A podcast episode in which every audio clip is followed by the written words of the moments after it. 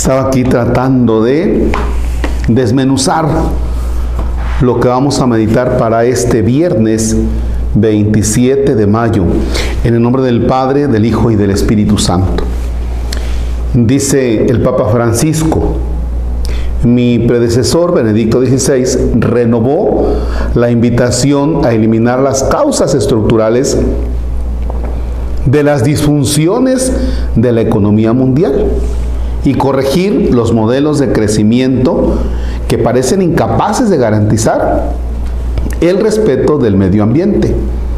Recordó que el mundo no puede ser analizado solo aislando uno de sus aspectos, porque el libro de la naturaleza es uno e indivisible, e incluye el ambiente, la vida, la sexualidad, la familia, las redes sociales, etc. Por consiguiente, la degradación de la naturaleza está estrechamente unida a la cultura que modera la convivencia humana. El Papa Benedicto nos propuso reconocer que el ambiente natural está lleno de heridas producidas por nuestro comportamiento irresponsable. También el ambiente social tiene sus heridas, pero todas ellas se deben en el fondo al mismo mal, es decir, a la idea de que no existe verdades indiscutibles que guíen nuestras vidas, por lo cual la libertad humana no tiene límites. Se olvida que el hombre no es solamente una libertad que él se crea por sí solo. El hombre no se crea a sí mismo. Es espíritu y voluntad, pero también naturaleza.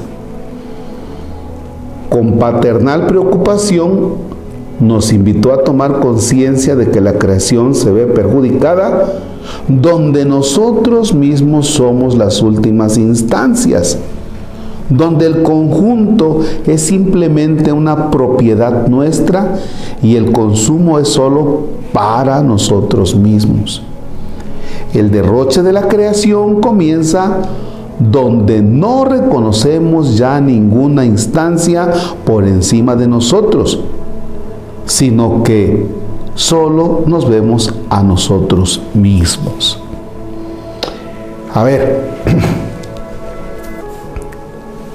es decir, el hombre piensa que es totalmente libre de hacer con la creación lo que le venga en gana, y no es cierto. O sea, el hombre no se crea a sí mismo, la creación no es tuya, la creación, la obra de la creación es de Dios, ¿no? Entonces no eres tan libre porque ahí está un límite. Nada más que nosotros ese límite ya no lo reconocemos, ¿no? O sea, pensamos que somos los dueños de la creación y que eh, somos tan libres de hacerlo lo que te venga en gana. Y no, no es así. Tu libertad llega hasta el momento en que debes respetar la creación que no es nuestra. O sea, se nos ha encomendado. Eso es lo primero. Y la otra parte, cuando dice que la parte central, la parte central es que nosotros somos esa última instancia también.